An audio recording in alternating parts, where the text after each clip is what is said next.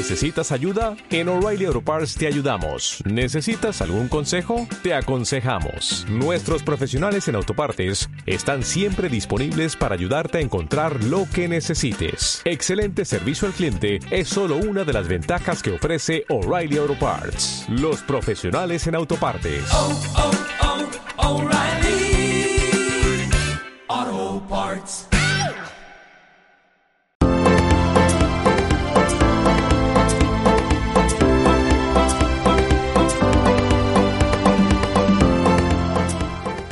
Hola, bienvenidos a Espacio Recursos Humanos, tu podcast sobre temas de trabajo y gestión del talento humano. Un podcast que podrás encontrar en iVoox, Spotify, iTunes y otras plataformas. Este podcast está dirigido a cualquier persona interesada en el campo de los recursos humanos y pretende de una manera sencilla explicar diferentes temas sobre esta temática. Soy Francisco Díaz Bretones, profesor de la Facultad de Relaciones Laborales y Recursos Humanos de la Universidad de Granada y te doy mi más afectuosa bienvenida. Espacio, Espacio RH. Espacio Espacio RH. Espacio RH. Un espacio podcast sobre recursos humanos.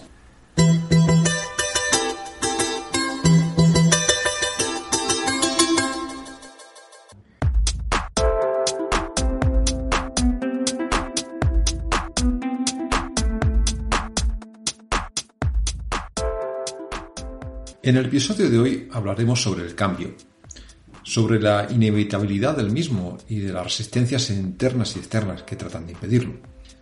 Haremos, por tanto, un trabajo de introspección que nos ayude a ver en qué medida aceptamos o no el cambio y qué resistencias eh, solemos usar ante él. También tomaremos un café y conversaremos con Clotilde Berzosa Saez, eh, psicóloga especialista y profesora de la Facultad de Relaciones Laborales y Recursos Humanos, la cual eh, nos hablará de qué es el coaching y veremos también qué es el grow, esa palabreja inglesa que esconde el acrónimo de una técnica que ayuda a los profesionales a asesorar a personas en su proceso de cambio. Finalmente, glosaremos de una manera rápida en qué consiste el desarrollo organizacional y algunas de las técnicas que suelen emplearse para terminar repasando, de una manera muy breve, las distintas fases del proceso de cambio. Como es un apasionante programa hoy sobre el cambio, ¿me acompañas? Espacio RH. Espacio, RH. Espacio RH. Espacio RH. Espacio RH.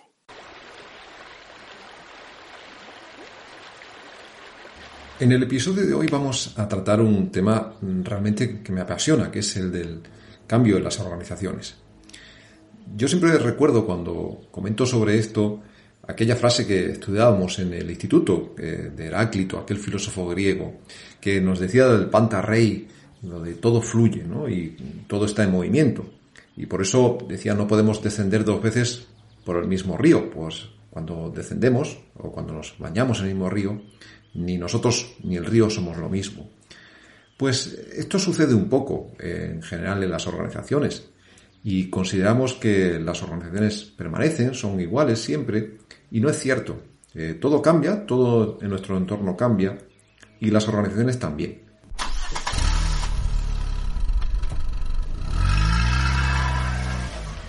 El problema está, como una frase también recuerdo de eh, Marshall McLuhan, que realmente a veces muchas organizaciones se van dirigiendo hacia el futuro mirando solo por ese espejo retrovisor que él decía. Es decir, es como si manejáramos un coche y fuéramos directamente manejando sin mirar hacia adelante. ¿Qué ocurriría si solo estuviéramos observando nuestro espejo retrovisor? Pues que terminaríamos probablemente teniendo un accidente o chocando. Por tanto, eh, los procesos de cambio y de desarrollo organizacional, consecuentemente, son importantes para que las empresas vayan acomodándose a estos cambios permanentes que vamos teniendo y que de alguna forma son inevitables. Espacio, Espacio RH. Espacio Espacio RH. RH. Espacio RH. Pero siguiendo con el ejemplo de Heráclito y el río, y esa, digamos, sensación de permanencia, eh, Ale- Alexi Carrel, un médico que ganó el premio Nobel de Medicina, él decía que el hombre, al igual que un río, es a la vez cambio y permanencia. De manera que, a la vez que nos gusta cambiar, frente a la necesidad del cambio, nos vamos a encontrar con resistencias hacia ese cambio.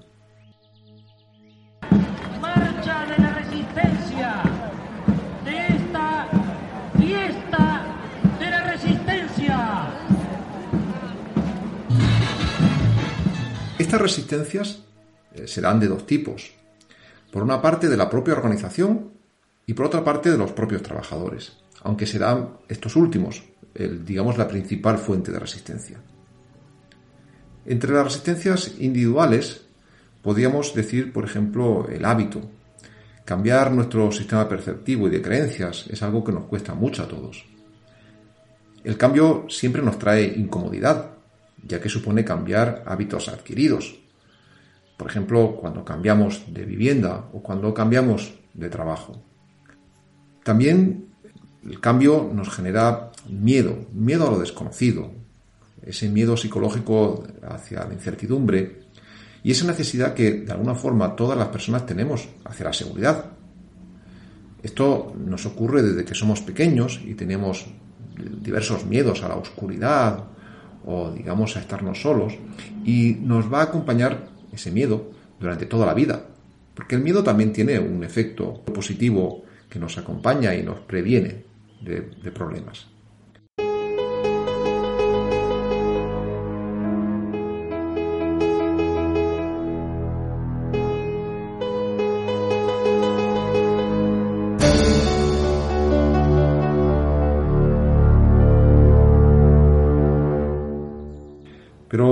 Junto con estos miedos o hábitos individuales, también vamos a encontrar resistencias al cambio por parte de la organización, como por ejemplo puede ser la pérdida de estatus que el cambio puede suponer, o el miedo a pérdida de ingresos o incremento de los costes personales o carga de trabajo. También desde la organización a veces existe una inercia que hace que realmente las propias empresas no quieran cambiar. O también, en muchos casos, eh, se rigen por visiones cortoplacistas, con una visión limitada de la hora, pero sin ver mucho más allá sobre los problemas venideros. En resumen, todo cambio eh, en cualquier ámbito de nuestra vida, organizacional y también nuestra vida privada, nos va a traer inseguridad y confusión.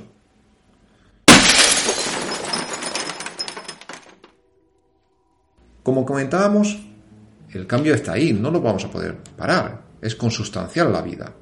Desde que nacemos sabemos que hay cambio hasta el final de nuestras vidas. Por tanto, tenemos que acostumbrarnos al cambio y adaptarnos a él. ¿Y cómo podemos eliminar esas resistencias? Probablemente la mejor manera es interiorizando ese cambio. ¿Y cómo podríamos hacer esto? Bueno, podemos utilizar distintas estrategias desde el punto de vista organizativo. Podríamos, por ejemplo, o deberíamos mejorar los procesos de comunicación, dando información. Sabemos que la información implica que todas las personas conozcan los objetivos, los procesos, el desarrollo del proceso de cambio. Otra estrategia que podríamos seguir sería ofreciendo formación, y sobre todo formación en actitudes, donde lo que vamos a es a trabajar esa modificación de nuestras percepciones o de nuestras actitudes hacia ese cambio. Un tercer elemento que podríamos utilizar sería empoderando, haciéndolos a los trabajadores partícipes del proceso, de su diseño, de su implementación. Todas las técnicas de cambio, de cambio y desarrollo organizacional, van a apoyarse en este empoderamiento de las personas. Pero este empoderamiento, junto con él, es necesario tener un apoyo y consejo de expertos externos a la organización. Sobre todo hacia aquellas personas o aplicar coaching o asesoramiento, sobre todo a aquellas personas que más resistencias al cambio van a mostrar. Espacio, Espacio RH. Espacio. Espacio RH. RH. Espacio RH. Hoy tomamos café con...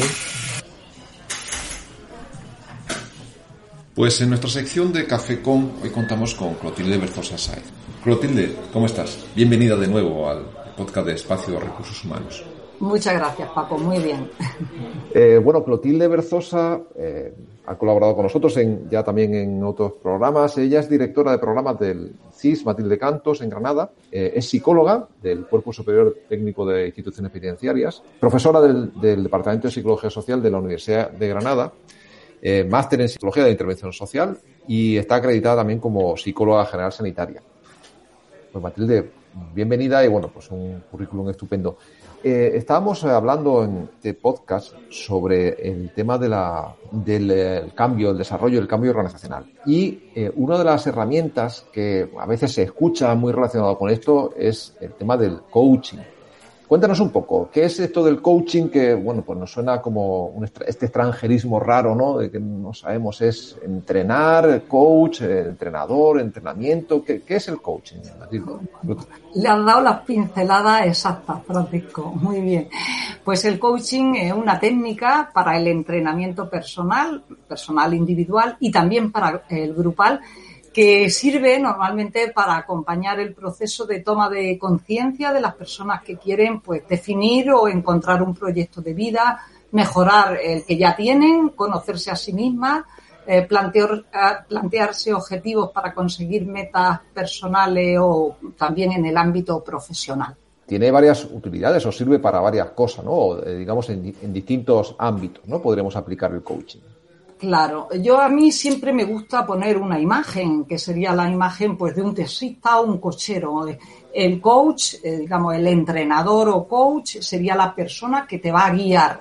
Y el coachee, eh, por eso el coaching, el coachee sería el pasajero, que es el, el que quiere a dónde quiere ir.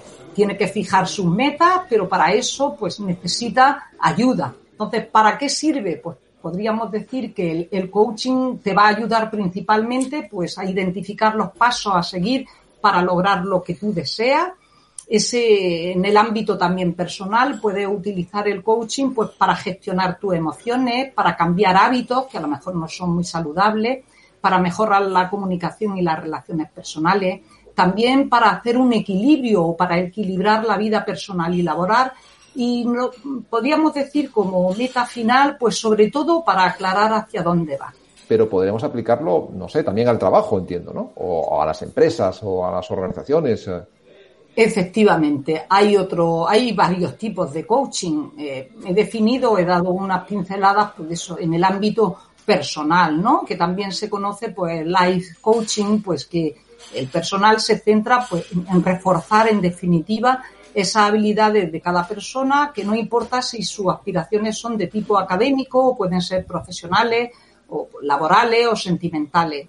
El objeto de estudio es la persona en sí misma y la manera como encara la cotidianidad. En cambio, el coaching profesional es mucho más específico, aborda pues todo lo relacionado con el aspecto eh, profesional laboral de las personas, qué metas, qué propósitos tienen, cuáles son sus experiencias, cuál, eh, a qué proyectos, qué proyectos tienen. Y en este eh, tipo de, de, coaching, en el profesional, el coach ve a su cliente pues una persona especializada a la que debe orientar en la consecución de su objetivo y en la proyección de su carrera profesional.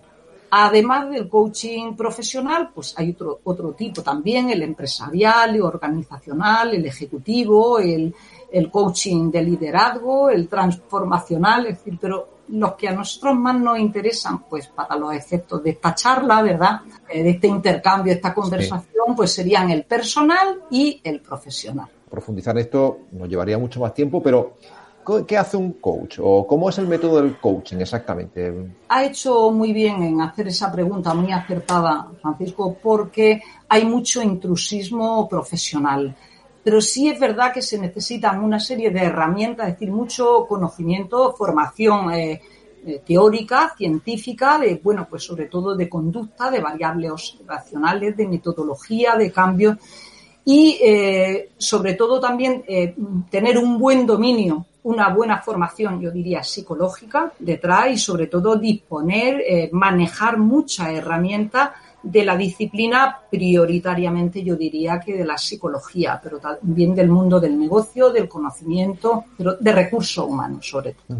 ¿Y qué herramientas de, de coaching, no lo sé, suelen ser las más habitualmente las que se pueden utilizar? Pues se pueden utilizar eh, muchas, hay bastantes herramientas, pero yo normalmente, sobre todo hay una, eh, nosotros un método que le- se llama el método Ground, que es una de las herramientas de coaching más conocidas por su efectividad a la hora de fijar metas y sobre todo resolver problemas.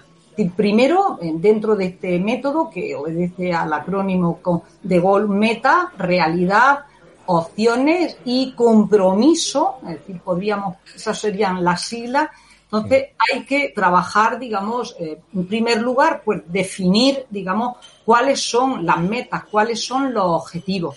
Objetivos deben ser específicos, muy concretos, que cuanto más concreto sea el objetivo, o mejor pues sabremos si se cumple. También que ese objetivo sea medible, que sea observable, también que sean objetivos eh, realizables, es decir, que sean posibles de conseguir, que sean realistas, cuál es la situación de partida, cuál es la situación a la que queremos llegar o la que quiere llegar la persona con la que estamos trabajando, también temporalizado y sobre todo pues hacerle la pregunta ¿cuándo voy a cumplir este objetivo? ¿no? ¿Cómo? ¿Cuándo? Es decir, tienen que estar muy definidos. O sea, el primer objetivo, por tanto, es establecer un objetivo, una meta, donde queremos Una ¿no? como, fijarnos a dónde queremos llegar, ¿no? Sería- Exactamente, ahí, es decir, al final, porque si no somos capaces de visualizarlo, entonces en ese proceso vamos a tener que ayudarle precisamente a fijar, porque a lo mejor puede perderse, ¿no? Vale, ya tenemos el primero, el objetivo. Eh, ¿Cuál sería la siguiente en ese método Grow? muy bien. La siguiente meta podríamos decir que eh, la realidad, es decir, en esta etapa se pretende ayudar en base a preguntas para definir cuál es el objetivo que quieres conseguir y sobre todo lo que vamos a trabajar con esa persona. Orientarles, ¿no? Para que ese objetivo, es decir, el que hemos definido, o los uno o varios objetivos, sean realistas. Entonces, para ello podemos hacer algún tipo de preguntas, pues, por ejemplo, al final de esta etapa podríamos, para que nuestro coaching sepa responder a estas preguntas. ¿Cuál es tu situación actual? ¿Qué te falta para alcanzar tu objetivo? ¿Qué dificulta tu camino? ¿Por qué crees que no lo has logrado? Entonces, en esta etapa es muy importante porque vamos a detectar posiblemente creencias limitantes de nuestro coaching, es decir, creencias que son erróneas o que están sesgadas y que dificultan precisamente avanzar. Le han dificultado a él y a lo mejor nos van a dificultar pues en esa guía. Es importante eh, ver estas creencias. Por eso digo que es importante que la persona que se dedique tiene que tener un conocimiento profundo de la psicología ¿eh? Mm. para poder ayudar. Esa sería la siguiente etapa, ¿no? La realidad. Segunda, es decir, ¿dónde estamos? ¿no? Eh, ¿Cuál es la realidad? Bueno, yo, yo me lo estoy anotando aquí en la servilleta, aunque sea. porque ya, ya sea el método de la servilleta, ¿no? Es decir, que eh, este es el mejor método para apuntar cosas. Eso no se olvida. ¿Cuál es la siguiente? Venga, eh, vamos, hemos hecho la R, realidad, la O. ¿Cuál sería de ese método? La O serían las opciones, las posibilidades. Es decir, donde una vez que ya sabemos dónde se encuentra nuestro coaching eh, y, dónde, y a dónde desea llegar, el siguiente paso es explorar qué opciones, eh, qué posibilidades tiene para llegar a esa meta, para conseguirla. Para ello mm, debería identificar qué posibilidades, qué alternativas de acción e identificar sobre todo, pues de todas esas opciones posibles, eh, la que la persona considere más adecuada. Para ello, pues igual que en la etapa anterior, podemos hacer preguntas que puede hacer el profesional, el coach. Pues qué opciones tiene, qué alternativas existen a este enfoque, eh, cuáles son los pros y los contras de esta opción, es decir, de esa posibilidad que, por la que vamos a trabajar, qué factores tienes que tener en cuenta y qué opción prefiere. Es decir, porque en definitiva, no olvidemos el punto de partida, nosotros somos guía, entrenadores, pero el trabajo lo va a tener que hacer él. Bien, por tanto ya tenemos las opciones y ya quedaría la última etapa, ¿no? La, esta W, ¿no? Del, del will, ¿no? Decías que es will. compro- co- compromiso, lo has llamado tú, ¿no? Efectivamente, el compromiso, que también podríamos decirle mm, la voluntad, ¿no? En este paso, digamos, podríamos decir que es casi el último, ¿no? En este paso ha de realizarse un resumen y un plan de acción para implementar eh, cada paso identificado. Dicho plan de acción debe establecer pues un tiempo, una cronología para llevar a cabo cada paso, describir los posibles obstáculos en el futuro, considerar los logros si se están consiguiendo los objetivos, eh, ver qué estimación de certeza o de compromiso con las acciones que hemos acordado con él. Y en este paso se proporciona una comprensión de lo que ha aprendido y de lo que puede cambiar para lograr sus metas iniciales. Es decir, estaríamos casi en la última etapa, digamos, de elaboración. ¿no? Y entonces aquí también tendríamos, pues para ver eh, preguntas que podemos realizar, pues para guiarle, algunas son, pues cómo empezará, Sí. qué se necesita para iniciar el camino, eh, cuándo, eh, qué- cuándo lo vas a hacer, eh, cuáles son los próximos pasos, cómo me- va a medir tu avance, qué podría interponerse en ese camino y qué vamos a hacer o qué va a hacer para superar los obstáculos que se puedan presentar, qué apoyo puedes necesitar y cuándo y cómo puedes obtener ese apoyo, ¿no? Pues al terminar esta fase, el equipo, va a tener en su mano, digamos, el coach va a tener en su mano un plan de acción para ponerse en marcha y acercarse y aproximarlo lo más posible a su objetivo, ¿no? El coach va a tener que ir eh, pues comprobando cómo va llevando ese plan de acción, motivándole, reforzándole para que continúe, guiándole, bueno, pues si se encuentra un poco perdido y sobre todo resolver con él, ayudarle a resolver los obstáculos que se encuentren, con los que se encuentre, perdón. Mm. Bueno, es decir, aquí están entonces, ¿no? La- es decir, estas cuatro fases, esta G, R, O, W, bueno, es un acrónimo, un acrónimo de, de grow, de crecimiento, ¿no? No sé si es casualidad o no, que, que, digamos, coincida. Sí, sí, sí, de crecer, de crecimiento. El coach, en definitiva, el objetivo es que nuestro coaching, la persona con la que estamos trabajando, crezca, mejore y encuentre su camino, en definitiva, mejorando, superando obstáculos que le va a fortalecer pues todas esas habilidades personales que debe poner en juego precisamente para conseguir sus metas.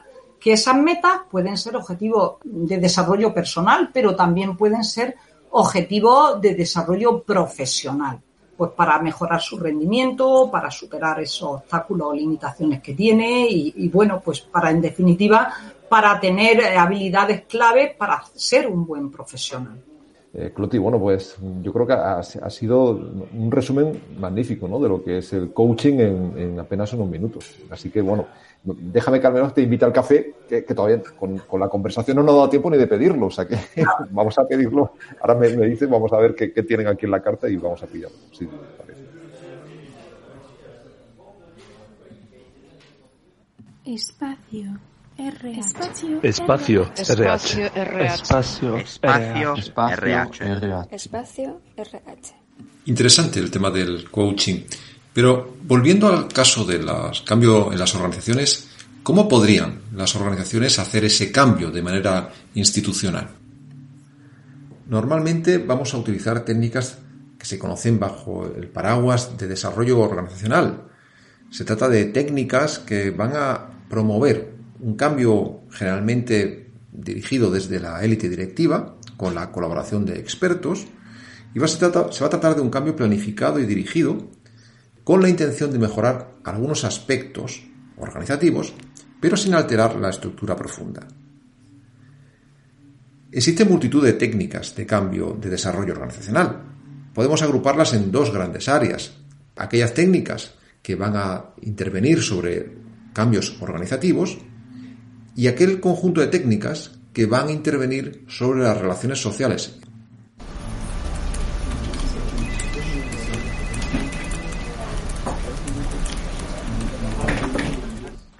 Podremos dedicar o dedicaremos en el futuro eh, otros podcasts para explicar con más detalle cada una de estas técnicas. Pero en general podemos decir que las intervenciones sobre la organización se dirigen o están pensadas con el fin de alterar mecanismos de coordinación de funciones y tareas en las empresas. Algunos de estos ejemplos podría ser Plan Scalon, que básicamente se trata de un sistema de participación incentivada. O otra segunda técnica sería la expectativa del puesto o análisis de roles. que lo que pretende es clarificar los roles del puesto de miembros de los equipos de una organización de trabajo. Otra técnica, dentro de las intervenciones sobre la organización, son los círculos de calidad, esos grupos de trabajadores autónomos y voluntarios que van a trabajar sobre un aspecto para mejorar la productividad de una organización. Y una última técnica, como ejemplo, dentro de estos sistemas de intervenciones sobre las organizaciones, sería la planificación de sistemas abiertos, aquella técnica que nos va a permitir, de alguna forma, eh, evaluar la organización a sí misma y desarrollar planes a medio y largo plazo, de manera que nos permita orientar eh, la organización. Un segundo grupo de técnicas serían las técnicas que intervienen sobre las relaciones sociales, que van dirigidas al cambio del comportamiento para abordar procesos de, interacción. Algunas de las técnicas dentro de este grupo podrían ser, por ejemplo, los, los grupos T, que se tratan técnicas de entrenamiento para mejorar el autoconocimiento y el desarrollo, de manera que, aumentando la conciencia de uno mismo, podamos cambiar nuestros comportamientos sociales. O un segundo tipo sería la resolución de conflictos intergrupales. Se trata de una técnica de resolución de conflictos entre distintas partes, grupos, eh, en el cual de alguna forma se van a reunir y van a intentar identificar el problema a resolver y hacer propuestas de soluciones. Cada una de estas técnicas son mucho más complejas y necesitan de una explicación más detallada. De todas formas, sí podemos decir que el proceso de cambio debe estructurarse en varias fases. Ignition sequence start. 6, 5, 4, 3, 2, 1. Zero. All engine running. Liftoff. We have a liftoff.